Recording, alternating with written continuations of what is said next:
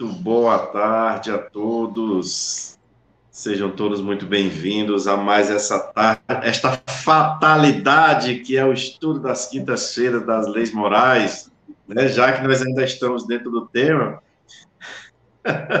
fazendo aqui uma breve alusão aqui o que a espiritualidade nos fala, né? Brincadeiras à parte, obviamente, que é um grande prazer estarmos mais uma vez reunidos nessa oportunidade da gente continuar né, fazendo as reflexões, esse estudo desse tema tão importante que nós estamos dentro da lei de liberdade, né, e entendendo aí o que é que seria fatalidade para todos nós, né, Isidora? E aqui nós estamos em Brasília, um pouquinho quente, chovendo de vez em quando, só para fazer, só para fazer aquele teste da nossa garganta, né? Esfria, esquenta, esfria, esquenta, até que quando chegar aí por meado de junho, e julho até agosto vai estar tá bem frio, aí sim a gente vai ter que proteger muito bem esse nosso instrumento do frio, já que a alma, frio, quente, fogo, parede, seja o que for, não tem nenhum empecilho, impedimento para ela, né? Um prazer mais uma vez estarmos aqui, Dora. Como é que está a nossa Parnaíba? Ainda também nessa variante, né? Uma hora dá um chuviscozinho, outra hora esquenta, mas o clima está bom. Graças a Deus, em paz. E a gente fica muito feliz de estar retomando esse estudo. Um estudo que, como nós estamos vendo aí, talvez seja um dos mais longos desse, dessas leis morais, né? porque são muitas questões. E a fatalidade é um tema que suscita assim, muitos questionamentos.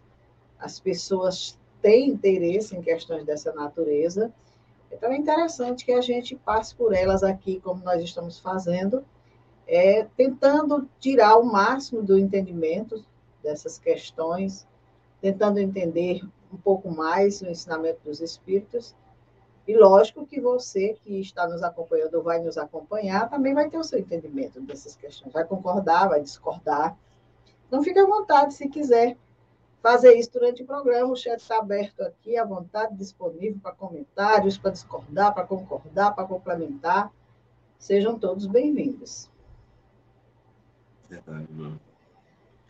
E é bem verdade. Pô. E aí nós temos que ter essa, essa consciência de também, quando a gente faz o estudo do Espiritismo, e a gente adentra sempre nesses termos que para nós é muito sensíveis, né? Nós precisamos ter consciência de que nem tudo nós temos ainda condições de compreender na sua plenitude, né? Mas o que Allan Kardec nos chama bastante atenção no estudo do Espiritismo é que ele sempre usa essa expressão. A lógica nos leva, o raciocínio lógico nos leva, né, nos afasta tal entendimento. Por quê? Porque Kardec está mostrando que o Espiritismo ele, além e muito bem trabalhar a questão moral, ele procura dar a razão, a racionalidade.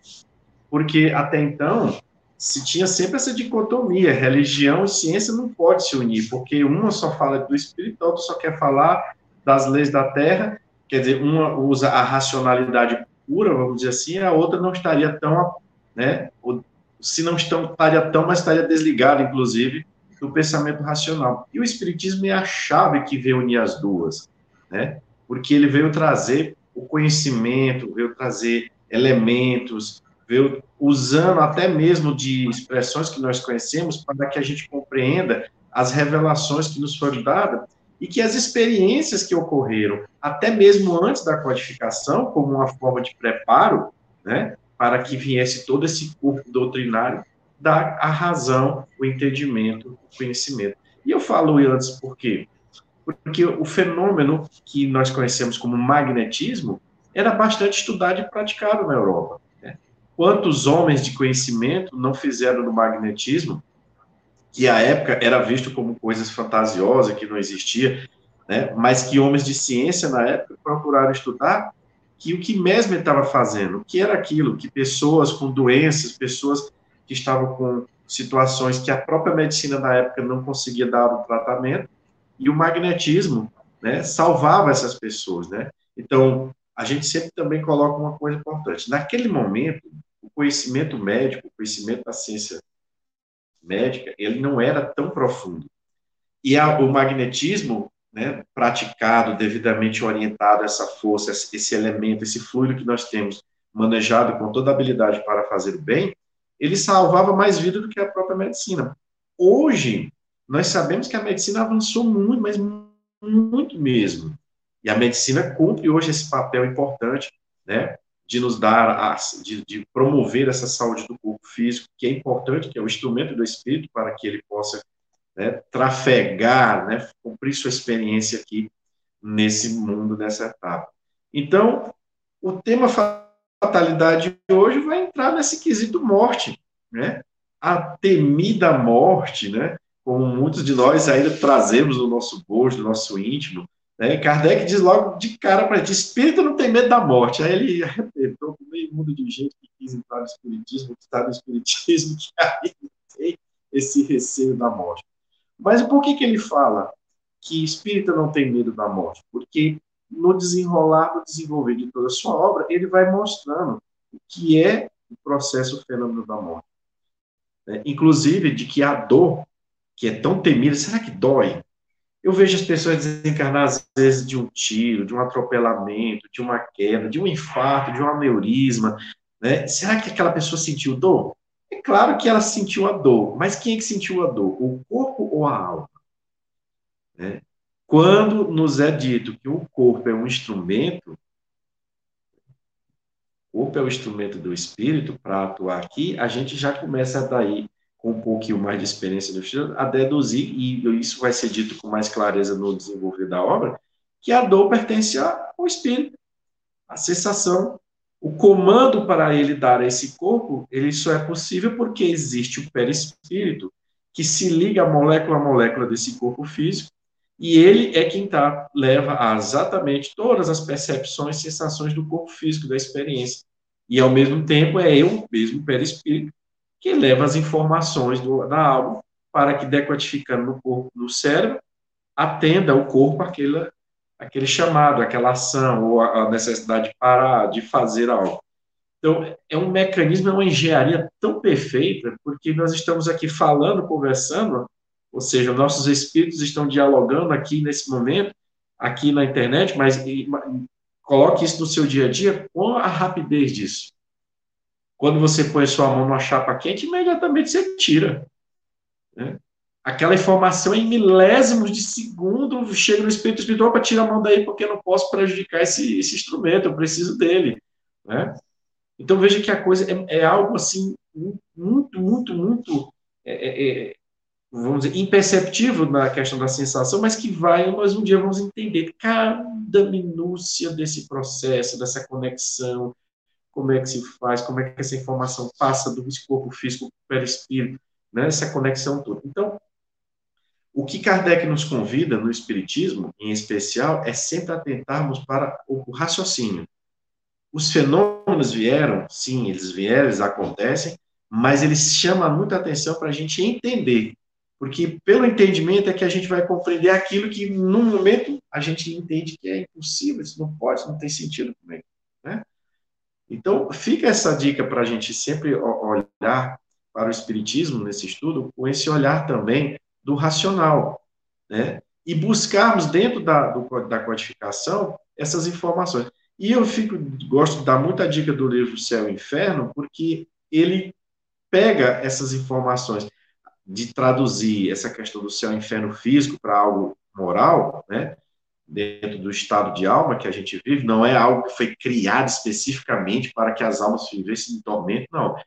Criação até nossa mesmo, da nossa, da nossa matéria, do nosso pensamento, e que nos leva a essa condição, né, de vivermos em algum momento de turbulência na, no plano espiritual, e aí a gente traz nessa experiência, nessa registrada no nosso psiquismo, essa imagem. E aí a gente pinta isso com, um, grau de detalhes, né? e ao longo da história, da trajetória, acabamos criando essa questão de que existe esse lugar, inferno, para ser torturado eternamente, né? porque como espíritos imperfeitos que somos, quanto mais tempo a gente passa em uma determinada situação desagradável, a gente tem a impressão de que algo, aquilo não acaba. Por isso, criar essa imagem do, de que é interminável aquele sofrimento, né? E era também uma forma de frear algumas maldades nossas. Mas, com a medida que o homem vai se desenvolvendo, vai aprendendo, vai lidando melhor com a questão espiritual, isso já não trazia mais, não, traz, não conseguia mais atingir o objetivo. Né? Então, Allan Kardec vai nos dizer o seguinte: e esse momento aí? Né? Esse momento da morte? O espírito sabe quando é que ele vai morrer, sabe o gênero de morte que ele vai morrer, né? ele vai se colocar ali, ele tem esse pressentimento, esse entendimento, essa visão, como é que isso acontece? Né? E ele vai nos dizer na questão 856, a questão 856, né, a seguinte pergunta: o espírito sabe previamente qual o gênero de morte que irá sofrer? Né? Será que todas essas pessoas que estão desencarnando agora, todos tiveram, em algum momento, em alguma circunstância, um conhecimento prévio de que esse momento estaria próximo, de que iria acontecer? Né? Vamos ver o que, é que a espiritualidade nos diz para a gente tentar interpretar isso né, no nosso dia a dia. Sabe que o gênero de vida que escolheu o expõe a morrer mais desta maneira do que de outra. Sabe quais as lutas que terá de sustentar para evitar a morte e que, se Deus o permitir, não sucumbirá. Então, o gênero de prova é o primeiro ponto a ser analisado. Qual é o meu gênero de prova? Onde é que eu estou inserido? Né? Em que meio na sociedade que eu estou vivendo eu estou colocado para viver minhas experiências? Esse meio, esse gênero de prova que eu estou exposto, ele me diz aqui, mais ou menos, que tipo de desencarne, que tipo de morte eu possa vir a ter. Então, se eu estou encarnado, por exemplo, em um ambiente muito violento, de muitas pessoas agressivas, né, onde há um alto índice de criminalidade, onde as pessoas se organizam né, para roubar, para fraudar, né, há ali, naquela circunstância, nesse meio, uma grande possibilidade de que eu venha morrer por alguma situação mais violenta. Um tiro, né, um, ser esfaqueado, enfim. Por eu não atender, de repente, um padrão que é colocado por essas pessoas, eu vir a ser executado, né? eu vir a sofrer um acidente proposital, porque normalmente observemos algo que é interessante, que os, os nossos, é, é, as pessoas que estão na, trabalhando na justiça, né?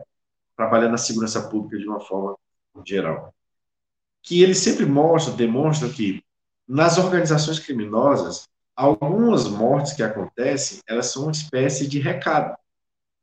Então, às vezes, ela é feita com uma determinada brutalidade, que é para chamar a atenção daquelas pessoas do meio, de que se você não atender ao que está sendo colocado, você vai terminar daquela forma. Então, é um gênero de morte violenta. Né? Então, o que ele está nos dizendo é isso. Quem, por exemplo, está em um ambiente mais calmo, mais tranquilo, em que as pessoas estão mais aptas, por exemplo, aos estudos, à ciência, a organizar a sociedade de forma justa, é possível que o gênero de morte seja totalmente diferente. Né? Pode se dar de uma forma bem mais tranquila, podemos dizer assim, pelo envelhecimento. Né? O corpo já não dá, tem mais condições de suportar ali a energia, a, a fluido vital já está esgotado e os órgãos começam a falhar e a criatura vem a desencarnar. Né? Pode ser um gênero de morte em que a pessoa, vamos lá, dormindo na sua cama, há um vazamento de gás e nem percebeu. Vamos dizer, a pessoa morreu dormindo, as pessoas usam essa expressão, né? E que o Espiritismo fala que é muito importante nesse detalhe, que às vezes a pessoa está dormindo e na hora que vai desencarnar, eles falam que o espírito volta para o corpo, porque ele precisa passar pelo processo da perturbação. É uma regrinha que depois a gente vai entender melhor, mas quer dizer, todos os espíritos que vão desencarnar, ele passa pelo processo da perturbação. Então, o que está me dizendo que gênero de morte eu vou ter é o gênero de prova onde eu estou inserido. É, pode haver algo diferente? Pode. Né? Mas o que ele está nos dizendo é que, previamente, eu posso pressentir que ao sair da minha casa hoje, diante das situações que estão acontecendo, eu disse: Olha, Fulano, foi um prazer estar com você, um grande prazer eu tra ter trabalhado com você. É, foi muito bom conviver com você. E a pessoa está fulano, você está falando assim, parece que você não vai mais voltar para casa. Não, mas é porque me deu vontade de falar isso, né? Me deu vontade hoje de, de, de expressar-me dessa forma com relação a você. Então, mas fica aqui o meu afeto. Aí a pessoa sai de casa, vai trabalhar, de repente tem um infarto, sofre uma queda, né? enfim, alguns, uma situação em que ele vem a desencarnar. Então, ele sentiu previamente, nesse momento, que já estaria chegando o seu momento derradeiro, que é a fatalidade, né? que a espiritualidade diz, chegou a hora, vai. Só não vai se Deus não permitir. É aí aquelas situações em que a pessoa escapa de um acidente grave, vai era para entrar no avião, era para cair, não entra. Né? Tem um caso, uma narrativa muito conhecida, que é o da TAM, aquele avião da TAM que, que em Congonhas teve aquele probleminha lá na, né, na mecânica do avião e o avião passou direto, bateu no balcão. Um dos passageiros, uma das pessoas que era para estar naquele voo, nunca tinha se atrasado na vida para pegar um avião. Nunca tinha tido problema. Ele chegou no balcão, de repente, na cabeça, meu Deus, eu esqueci tal coisa. Ele volta correndo no carro. Não, mas eu não esqueci, tá aqui comigo, que cabeça. Ele voltou para o balcão, chegou no balcão, ele teve de novo essa intuição de que estava faltando algo. Ele voltou já em cima da hora, quando ele voltou, o check-in estava fechado. E aí ele só soube depois exatamente da situação em que o avião veio a acontecer o acidente. Então, quando não é para acontecer, não acontece, né? Não acontece. Meu brigadeiro, você quer fazer algum comentário para a gente a respeito disso? Eu acho interessante quando ele fala que o Espírito sabe. Nós, enquanto estamos aqui revestidos da matéria, a gente não tem essa lembrança. Sabiamente, Deus fez isso. Porque já pensou a gente saber, eita, amanhã eu vou desencarnar, está se aproximando meu dia, eita, eu vou vivenciar essa situação. Quem era que vivia? Né? Então, o espírito sabe porque o espírito planejou a sua reencarnação, ele participou de um momento em que tudo foi organizado, o tempo que ele ficaria na Terra, as necessidades. Então, se ele cumpriu uma trajetória equilibrada, para naquele tempo se cumprir aquel, aquela programação, é provável que sim, que próximo ele comece a manifestar alguma lembrança, algum sentimento. Eu não sei se você já ouviu falar isso, Fabiano, mas eu já ouvi pessoas dizer assim: parece que estava adivinhando que ia morrer. Uhum. Porque, olha, organizou tudo, falou com todo mundo, e se aquilo, e aí de repente acontece um negócio desse. Porque o espírito, ele pode ter sido lembrado. Toda noite a gente sai do corpo, no sono, a gente entra na vida espiritual e pode acessar esses quadros, principalmente se a gente tiver uma vida assim mais ou menos equilibrada. Pode ser que o nosso guia espiritual esteja próximo e diga, olha, está próximo, aquela programação de encerra amanhã, encerra tal hora, assim, tudo, para dar tempo da pessoa se organizar. Então, o espírito sabe. E interessante que a gente tem alguns relatos na sexta-feira eu faço o programa Cartas Consoladoras com a Cláudia, e tem umas cartas aí que a gente ainda vai fazer, em que o espírito, ele, ele dizia com muitas, assim, certeza, eu vou desencarnar com tantos anos. E realmente isso aconteceu. Outros que dizem data e se concretiza e mortes naturais, coisas dessa natureza. Pessoas que registraram em cadernos algumas conversas, algumas coisas, e depois a família viu, encontrou aquilo, e olha aqui que, que ele tinha escrito e tudo mais, né? E não é suicídio, não é nada disso. Mas é aquela sensação que acompanha a pessoa de que está chegando a hora, está chegando próximo, né? Então, o espírito, sim. Nós, quando estamos revestidos do corpo, não. Aí a gente apaga tudo e a gente fica sem saber de nada, senão a gente não vive o dia seguinte. Verdade, Dona. Eu estava aqui procurando um exemplo que eu achei interessante, que está no livro Céu e Inferno, porque tem umas situações em que a gente observa que parece que é exatamente uma, esse pressentimento que ele se manifesta, mas de uma forma um pouco diferente. É uma interpretação minha. Tem um espírito chamado Letil, L-E-T-I-L. Não sei se a pronúncia é essa, né? Letil. E ele sofreu um acidente, ele era industrial, ele sofreu um acidente, caiu uma massa incandescente sobre o corpo dele, né? E fervendo. E, E ele teve forças ainda para caminhar até a sua casa, cerca de 200 metros, e organizar algumas coisas. E o detalhe, que na narração do, do fato, é que já havia tamanha consumida a carne caindo que uma parte do osso da face já aparecia. E ele desencarnou 12 horas depois do acidente, sem fazer uma única queixa. Desencarnou orando a Deus. Aí a gente percebe que existe uma elevação do espírito, claro, também. Né? Mas percebe-se também que, com certeza, houve um preparo. Olha, seu gênero de morte está aí se aproximando, então você logo, logo vai estar aqui desse lado conosco e tudo bem. Então, ele, bem, vamos né, nos preparar para esse momento. Então, o acidente acontece, né, porque você ter força para caminhar 200 metros, todo queimado, com as carnes caindo dilaceradas, como é a narrativa que nos coloca, né? existe também aí um preparo, como você colocou, um diálogo que foi feito. Olha, força aqui, amanhã né, você está aqui em 12 horas. Vai doer, logicamente, na sua alma, porque a, a, a informação que vai da, daquela matéria quente bater no seu corpo vai levar isso para o seu espírito. Então, que dor dilacerante ele não, não sentiu, mas soube conter esse momento para não desarrazoar as pessoas, não deixar as pessoas mais em pânico porque você vê uma pessoa numa situação dessa. Então, é um espírito que, de uma certa forma, demonstra uma, uma pode aqui estar uma demonstração de que foi preparado, de que ele pressentia, de que ele sabia, por ele ser um espírito em expiação terrestre, nesse capítulo, são espíritos que estão se quitando né, das, dos seus débitos a partir dessas expiações, e quando eles vêm a se manifestar na reunião mediúnica de Allan Kardec, eles demonstram toda uma elevação moral, toda uma pureza, né, e trazem a narrativa, obviamente, do porquê daquela expiação, porquê daquele gênero de morte, mostrando a justiça divina. Não, olha, esse homem, essa mulher que vocês estão vendo hoje, que era uma pessoa de moral, aquele é engraçado que às vezes se refere na terceira pessoa, né? Que você que era uma pessoa, nem sempre fui assim.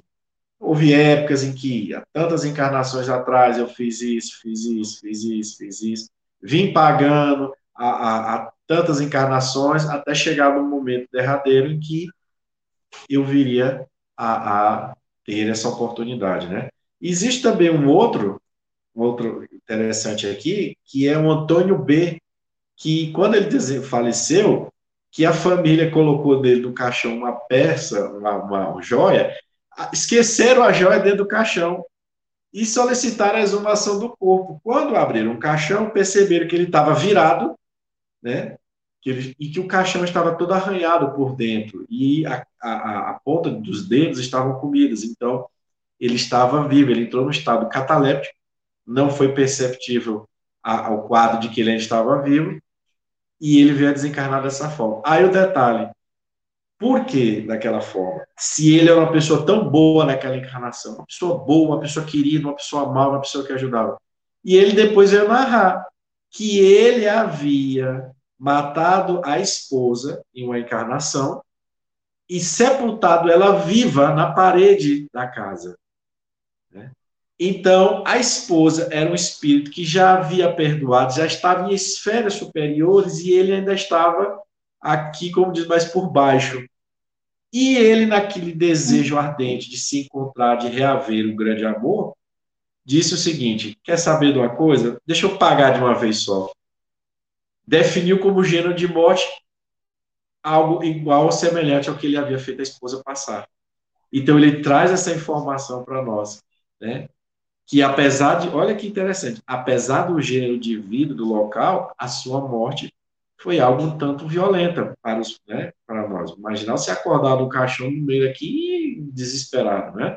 Mas ele veio dizer que foi a forma que ele entendeu que se quitaria logo daquela grande dívida para que ele se reencontrasse novamente com o amor da vida dele. Né? Então esse pressentimento ele acontece, de alguma forma a gente manifesta, pode não ser perceptível ao primeiro momento, porque muitas vezes a gente não observa bem as questões espirituais, com os detalhes que devem acontecer, mas eles vão acontecendo, né?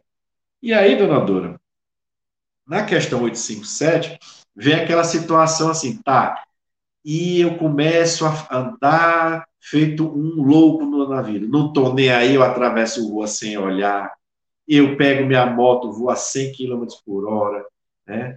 Eu faço esportes radicais com o mínimo de segurança possível. Não, hoje eu não morro, não, tá tudo tranquilo. Isso hoje não é meu dia, não. Né? Então, Kardec perguntou: isso é possível? A, a pessoa ter um estilo de vida por ele entender que aquele momento não é a, o seu momento derradeiro, né? De onde é que vem essa certeza dele de que aquele não é o seu momento de partir e que por isso ele toma aquelas atitudes? Que vai um pouco em contradição com a espiritualidade diz, que muitas vezes eles nos intuem a gente evitar certos perigos né, para que a gente não venha desencarnar até antes do tempo, que a gente vai ver um pouquinho mais à frente ainda hoje. E aí a espiritualidade responde o seguinte: a pergunta é, desculpa, gente. Há homens que afrontam os perigos dos combates, certo de sua hora ainda não chegou. Haverá algum fundamento nessa confiança? Quer dizer, o combate aqui, pode ser duelo, uma guerra, um conflito, enfim. Né? Com muita frequência, o homem tem o pressentimento do seu fim, olha, com muita frequência. Como pode ter o de que ainda não morrerá? Esse pressentimento lhe vem de seus, vamos lá, primeiro, espíritos protetores, que assim o advertem para que esteja pronto a partir, ou lhe fortalecem a coragem nos momentos em que, ele, em que ela se torna mais necessária. Né? Pode vir também, aí é o segundo, da intuição que tem da existência que escolheu. Ou, terceiro, da missão que aceitou e que sabe que terá de cumprir. Então, seriam três situações em que ele poderia ter essa certeza de que ele não vai sucumbir em determinadas situações. Pelos espíritos protetores, né, que o intuem e que o preparam para que no dia derradeiro ele esteja devidamente consciente. A intuição, o que é essa intuição? Quando ele faz menção à questão 411 e 522, é lá na emancipação da alma. É quando o momento que a Dora falou que a gente no sono desdobra, e aí a gente pode vir a ter contato com muitos espíritos, pode estar trabalhando, ajudando, sendo auxiliado, fazendo as pazes com, com espíritos que a gente tem problemas, né, que estão desencarnados. E no meio de tudo isso, a gente recebe informações para a gente cumprir nossa missão, para a gente ser fortalecido na expiação, para a gente tomar fôlego né, e coragem para cumprir a aprovação. Né? Então, ele fala aqui que lá no seu planejamento, quando você estava sentado lá com seu mentor, com os técnicos tá, que estariam à frente da sua encarnação, ele diz assim, ó, aqui vai acontecer assim, vai ser então. Esses pontos mais importantes você registra com mais intensidade. Então, quando aquela situação começa a se aproximar, você começa a ter uma sensação, você começa a ter a, a como dizer, essa percepção, essa intuição. Olha, não sei se eu devia sair de casa hoje. Olha, eu não sei se a gente devia ir para essa festa. Olha, eu não sei, eu tenho que trabalhar, mas está tão uma agonia aqui de não sair de casa. Às vezes não é o seu momento da desencarnação, mas era algo que vai acontecer e que você, ao perceber que se tivesse ido, você diria: se eu tivesse ido, eu teria morrido. Era uma forma que foi colocada no seu planejamento para despertar você para essa questão da realidade espiritual. Aí a gente fica, Deus me livrou, Jesus me salvou. Foi, Deus mesmo que livrou, porque isso não era para você nessa hora, não. Porque você também tinha um livre arbítrio de fazer o contrário. Você sabia que ia passar por isso, mas você não estava obrigado a ir. Mas se você disse assim, não, mas eu tenho que trabalhar, não, mas eu tenho que ir nessa festa, não posso deixar de fulano. Aí você poderia ter sucumbido. Poderia. Porque se não fosse também, mesmo você indo, de alguma forma Deus ia fazer algo para você não ir. Mas temos que ter esses cuidados, porque às vezes a gente passa por cima de um planejamento por a nossa escolha, por nossa escolha. É isso, Dora?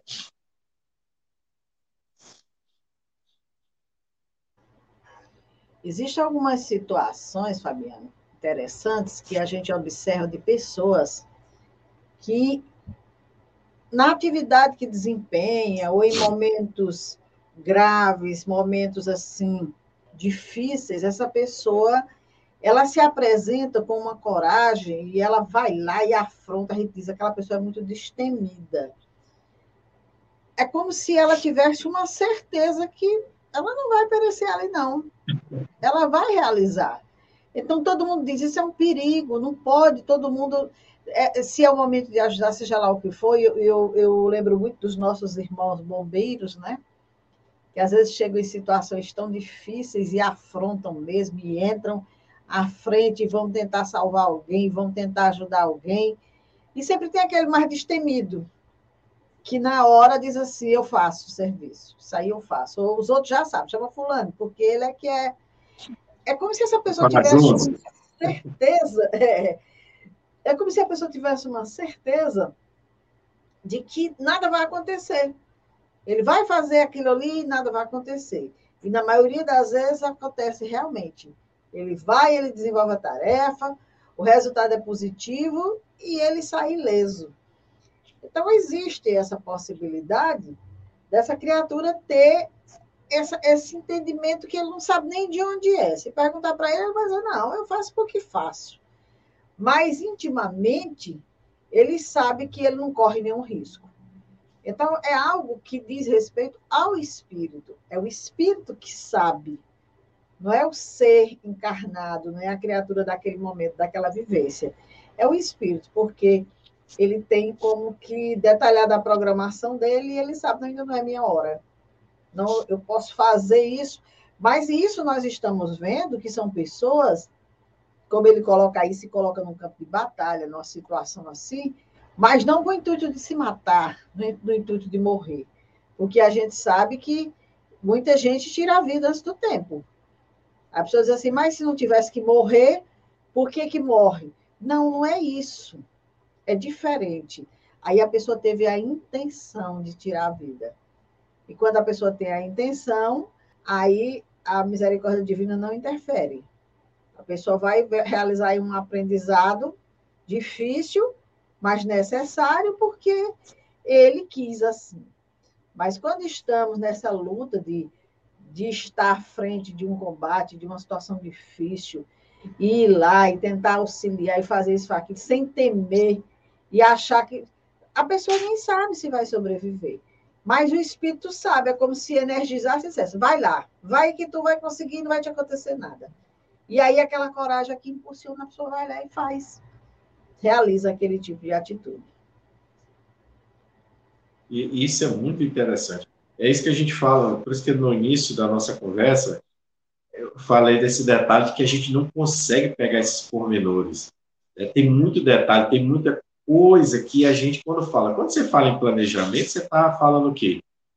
É, quem é que fez esse planejamento? Quem, quem estava à frente? Primeiro a gente sabe, Deus sabe de tudo. Né? E tudo acontece sob a sua permissão. E, obviamente, que os espíritos angélicos, que são os espíritos puros, né, que são aqueles que cumprem as ordens divinas, também eles conseguem perceber muita coisa. Né? Mas é muito detalhe, é tanta coisa que a gente começa a perceber que temos que viver um passo de cada vez. Primeiro, me entendo como espírito. Me entendendo como espírito, ciente de que eu tomo decisões, de que eu penso, né, tudo que me ocorre, ocorre por o que eu fiz. São consequências do que eu fiz. Né? Essas consequências elas podem ser do hoje, mas pode ser de um ontem muito atrás, de alguma forma. Então, só dá para a gente chegar nessa condição de espírito quando a gente ajusta tudo isso que a gente tá, fez de errado. Fez errado no sentido da lei. Eu posso ter errado por ignorância, eu posso ter errado porque eu achava que estava certo, produzir algo. Então, é, é diferente o acerto disto daquele que eu fiz com a intenção de realmente maltratar, de fazer maldade com alguém porque significa que eu estou fazendo mau uso das faculdades e que meus sentimentos ainda não evoluíram o suficiente para que eu possa lidar com o outro, né? E aí tem uma questão, a 858, que a gente vai ver agora, que ele vai fazer menção a exatamente essa questão do que é esse nosso terra a terra, que a gente chama, e do que é essa questão do espírito, como a Dora bem colocou. Não é, não somos nós aqui, é o espírito que percebe, que entende, que lembra, que tem a intuição, que recebe a orientação do espírito protetor, né? que recebe as informações né, daqueles que estão afins com ele, seja encarnados ou desencarnados. Né? Porque ele vai falar exatamente essa questão aqui desse do temor, do pressentimento. Né? Por que razão aqueles que pressentem a morte geralmente a temem menos do que os outros? Eu pressinto que hoje eu vou, que amanhã eu vou, que daqui a dois dias eu vou, que daqui a um mês, porque tem pessoas que conseguem ter uma, uma capacidade de, de chegar muito próximo daquele dia, daquele momento. Né? Eu já sei que a, vou morrer assim, né? que é daqui a tanto tempo, porque as, os acontecimentos que vai durante a sua encarnação vai fazendo com que a sua intuição aflore, com que ele faça lembrança desse planejamento e ele vai linkando, sabendo que dentro de um intervalo X ele vai vai vir a desencarnar. Então, por que que esses, essas pessoas temem menos, né? Menos a morte? E aí a explicação é muito interessante. Quem teme a morte é o homem. Mas o homem não é um espírito encarnado? Né? Não o espírito. Aquele que a pressente pensa mais como espírito do que como homem. Compreende ser ela a sua libertação e a espera calmamente. Parece estranho. Quem teme é o homem, não o espírito, mas o homem, o homem, homem, mulher, é o homem, humanidade, né?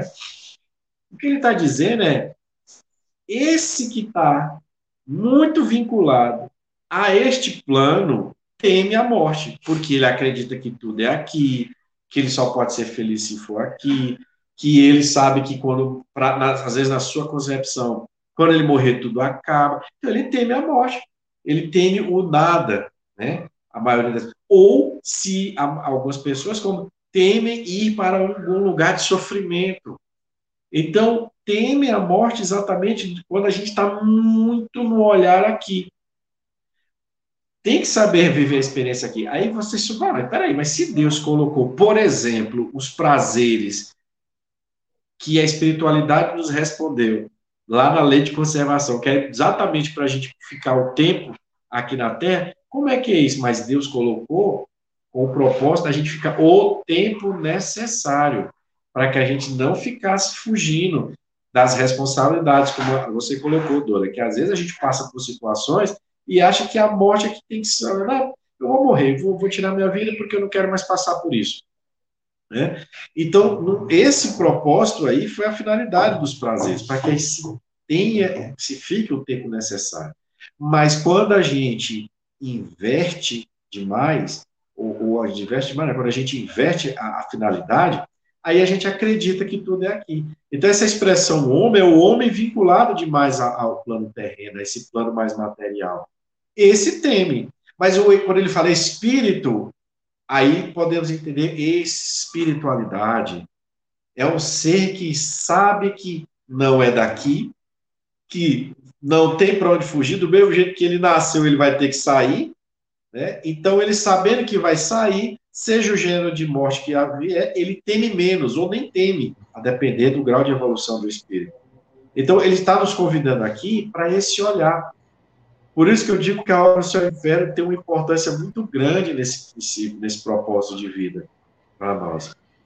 Para a gente saber viver o agora, a experiência do agora, contribuir agora aqui onde nós estamos, porque quando a gente está inserido em qualquer que seja o trabalho, e aí a gente lembra lá da lei do trabalho, Dora, né?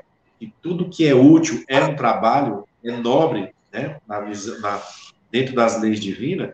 Eu estou contribuindo de alguma forma com esses espíritos que eu estou, seja aqueles mais próximos de mim e que eu preciso de ajustar, que eu preciso ser o exemplo, ou que eu preciso seguir um exemplo, né?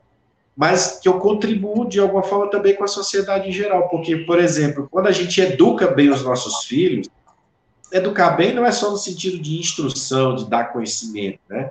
Mas de dar a educação moral para que a criaturinha aprenda a lidar com as dificuldades, para que ela saiba tratar bem as pessoas, para que ela possa ter o, o, o ânimo de auxiliar, a gente coloca na sociedade bons as pessoas. E isso interfere diretamente na qualidade. Mas quando as pessoas não estão nem aí para orientar os espíritos que estão vindo através de nós, dos nossos corpos, né? No caso específico da mulher, e a gente coloca aí no mundo e no caminho aí, o que é que a gente vai esperar do futuro da sociedade? Né? O que é que nós estamos colocando? Né? Espíritos que precisavam ser equilibrados e que não estão sendo equilibrados, não estão recebendo a orientação. Né? E aí a gente vive essas situações de dificuldade. Então, aqui é exatamente para a gente ter o olhar do agora, aqui no momento de cumprir o trabalho, mas com toda uma finalidade espiritual de nossa melhora e de auxiliar na melhora do próximo, que o próximo vai escolher. Às vezes o próximo está bem perto de você, você, você é o exemplo de condução, de moral, mas o outro está indiferente. Mas ele teve o contato. E no momento em que ele desencarnar e que ele voltar para o plano espiritual, é muito mais fácil ele ter um arrependimento por ele estar tendo o um exemplo constante da sua perseverança no bem, né? Do que você, por exemplo, perder as suas estribeiras e agredir, como, como a gente tem visto aí, pais matando filhos, né? E também filhos matando pais. Então, é uma relação que a gente precisa ter esse olhar de espiritualidade. Eu preciso olhar o agora, mas eu preciso entender que ali está um ser imortal, né? que o corpo é que vai perecer e as experiências que a sociedade está vivendo hoje, ela é consequência nossa, de nossos atos. Né? Tudo somos nós. Nós é que estamos criando mecanismos, metodologias, e se elas não são boas, a gente, quando volta, volta numa condição para a gente entender o erro que a gente cometeu e para reparar, né? e começar a buscar, a mudar, moldar essa sociedade para algo que a gente chama de mais justo, né? de mais igualitário, no sentido de que, na verdade, nós estamos buscando assim, o bem. Que somos tão, somos tão diferentes uns dos outros, né? que quando a gente está buscando igualdade de direitos, a gente está buscando, na verdade, é um bem em que todas as pessoas possam viver de forma harmônica. Né? É, é, pelo menos essa é a interpretação que, que eu consigo fazer dessa, dessa questão. Né?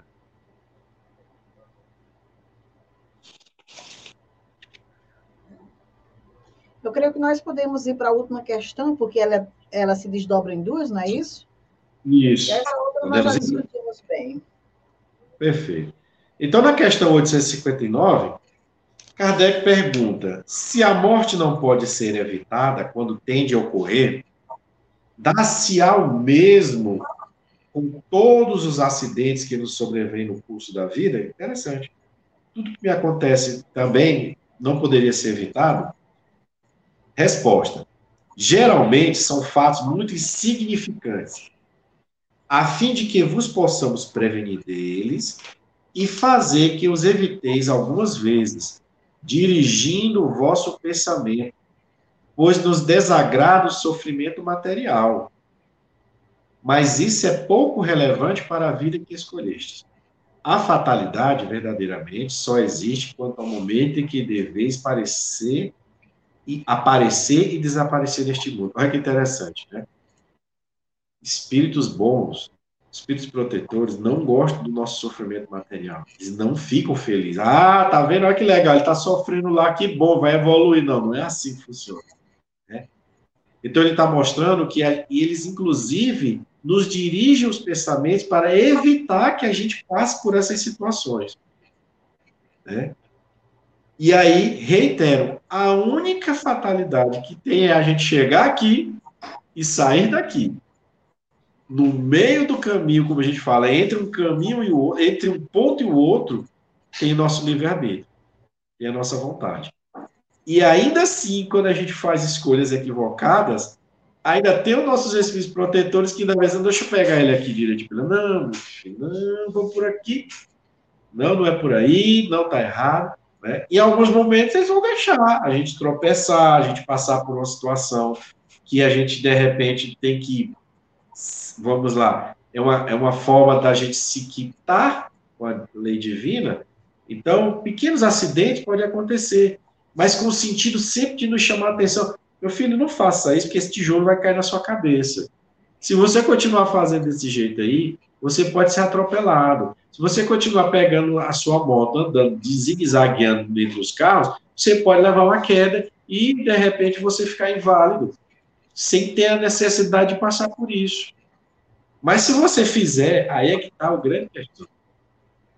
Se a gente teimar em fazer errado e viermos a suportar algum tipo de acidente, algumas consequências, a partir dali o planejamento vai tomar uma ótica de sofrimento que a gente precisa suportar, que na verdade não estaria ligado àquele fato, mas a outro. Então, puxa que organiza a partir daqui agora. É aqui que ele vai ter que aprender, porque ele fez um, a escolha equivocada, não atendeu o chamado, e às vezes o chamado, gente, o espírito protetor, a espiritualidade está dizendo aqui que não fica parada, a espiritualidade desencarnada. Não ficam parados. Mas muitas vezes o espírito protetor, filho, é sua mãe, é sua esposa, é seu pai, é um irmão, é um tio, é uma avó, um avô, alguém com lucidez e com capacidade de perceber a espiritualidade benfeitora. Se minha filha, diga para esse rapaz, diga para essa moça, diga para esse cidadão não fazer assim, não ir por aí. E aí, quantas vezes a gente não negligencia os conselhos das pessoas boas? E aí, quando acontece, oh, bem que ele tinha razão, bem que ela tinha razão, para que que eu fui fazer? Por que que eu fui? Por que que eu não ouvi? Né? E aí tem aquela tônica de falar, meu, tá vendo? Quando mãe fala, quando o pai fala, né? Então, às vezes, o nosso protetor está encarnado, está perto da gente, já viveu experiências, já suportou certos acidentes por negligência, por imprudência, por imperícia, e ele sabe que se seguir essa rota aí, não vai dar certo. E aí ele procura nos esclarecer. Mas às vezes a gente é tão teimoso que a gente só quer aprender com a experiência até nessas horas. Né? Mas lembrando, aí não existe a fatalidade. A fatalidade é chegar a esse mundo e sair dele. Né? E aí a questão, você quer comentar, Dona? A gente pode passar para complementar. Não, pode, pode continuar. E aí, na 859A, ele pergunta: então haverá fatos que devam acontecer inevitavelmente, que a vontade dos espíritos não pode se afastar? Parece uma pergunta de gente teimosa, né? O espírito acabou de dizer que não tem. Não, mas não tem nenhum fato, algo assim, pá, ele fez e estava lá. Ele não tinha como evitar aquilo? Sim, mas que tu viste e pressentiste quando, na condição de espírito desencarnado, fizeste a tua escolha. É o planejamento. Você já sabia que ia passar por isso. Aí você tem aquele, vou passar por isto. Mas é porque já estava previamente definido lá. Né? Não é que nos seus acontecimentos, assim, tudo que, que toda vez que alguém fizer tal comportamento, isso vai acontecer. Não. Né? Todo mundo que pular de cima de um muro vai quebrar a perna? Não. Mas se na sua programação você tinha que quebrar a perna e aquela era a experiência, era o momento, você vai pular aquele muro para quebrar sua perna. Vamos falar dessa forma, né? E aí ele continua. Entretanto, não creiais que tudo que acontece esteja escrito, como se costuma dizer. Muitas vezes, um acontecimento qualquer é a consequência de um ato que praticaste por tua livre vontade. De modo que, se não houvesses praticado, o fato não teria se dado. Se queimas o dedo, isso nada mais é que o resultado da tua imprudência e efeito da matéria. Só as grandes dores, os acontecimentos importantes, que podem influir sobre o moral são previstos por Deus, porque são úteis à depuração e à tua instrução. Isso é verdade, porque se não for. Porque quando as pessoas, por exemplo, já não queimaram a mão e continuam fazendo o mesmo ato. Vai lá, sabe que tem que botar uma luva na hora de fazer um serviço elétrico, não bota, toma não sei quantos choques. Estava escrito, tinha que tomar um choque. Não, é porque você simplesmente não se preparou. Quantas pessoas eu, eu já vi de experiências, já li relatos, já li alguns artigos de acidentes em que a pessoa reiteradamente sofreu um acidente e continuava praticando o mesmo ato. Então, são escolhas nossas. Muitas vezes não estava na sua programação, na programação do espírito desencarnar por um acidente, por uma, o uso, mau uso né, da, das, da, das suas faculdades intelectuais na hora de realizar a sua profissão. Não. Então, ele está dizendo que nós temos que nos resguardar. A segurança do trabalho, que hoje é uma especialidade da engenharia, né, e que é desdobrada em outras formas de conhecimento, né, nas ciências, da, principalmente na gestão de negócio, está nos dizendo. Quando você vai atuar em determinada atividade, tem que ter determinado material, tem que ter determinado equipamento, tem que ser feito em determinado horário, né? tudo para preservar a vida. Então, isso não é à toa. São formas que a gente. Porque antigamente, quantos espíritos não desencarnaram exatamente porque a questão da segurança do trabalho era completamente negligenciada, só estava se preocupado em lucro, em ter, um, em ter aquele bem, né, seja a custo do que for. Então, são conquistas, né, são formas de nos preservar, para que nos mostrando que somente as grandes, olha só, as grandes dores é que podem modificar o espírito. E aí não me pergunte o que é uma grande dor, exatamente. Né? porque eu posso ter uma visão do que seria uma grande dor que possa modificar, mas que às vezes para o outro não modifica. Então, tem algo na, na legislação divina que classifica-se que como uma grande dor, que algo no momento em que acontecer, esse espírito se modifica. Então, por exemplo, uma situação que a gente poderia, é, aqui, dentro da literatura espírita, da doutrina lá no livro A Gênese, quando fala dos espíritos que não se modificando na condição agora, nesse mundo em transição, vão para um mundo de expiações e provas no seu início. E eles falam que lá ele vai suportar duras penas para que ele possa modificar-se. Então, uma grande dor nesse propósito vai acontecer não aqui na Terra, mas em um outro mundo. E essa grande dor está planejada para, exatamente para esses espíritos que estão que são renitentes no mal. Eu gosto, eu não quero, eu vou fazer mesmo, não estou nem para Jesus, não. Essa história aí, quem manda aqui nesse mundo sou eu. Aqui ele está fazendo, mas já está sendo preparado toda uma organização espiritual para que lá naquele mundo de expiações e provas no início, ele suporte as consequências do que ele fez. E esse, essa grande dor vai modificar estudando os capelinos, a gente vê isso. Né? As reencarnações, reencarnações aqui no planeta, e aqueles que souberam e souberam lidar bem com a experiência, se modificaram, retornaram para o orbe de origem para continuar a sua evolução. Então, aqui no planeta Terra pode estar acontecendo grandes dores que a gente não entende, mas que está modificando. Pode ser algo que, quando fala grande, não significa algo em termos de proporção mas algo que toca o espírito tão profundamente que ele se modifica, ele sabe que não é mais, não tem mais outra saída. Tocou no âmago, chegou na fonte, né, na, na situação.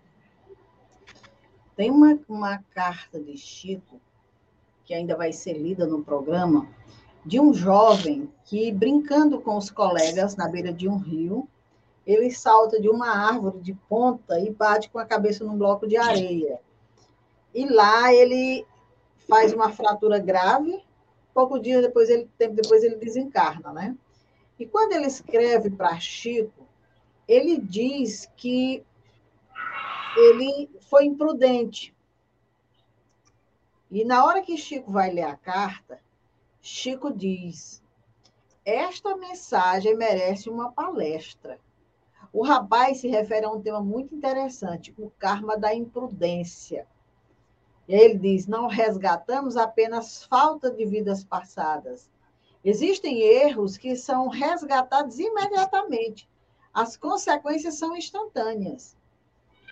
Então, o karma da imprudência, como o Chico coloca aqui, é justamente essa situação em que a criatura não atende às orientações, aos conselhos, aos alertas, e imprudentemente atrai para si certas situações. Não estava no planejamento reencarnatório dele, não tem nada a ver com a justiça divina se manifestando, foi só imprudência.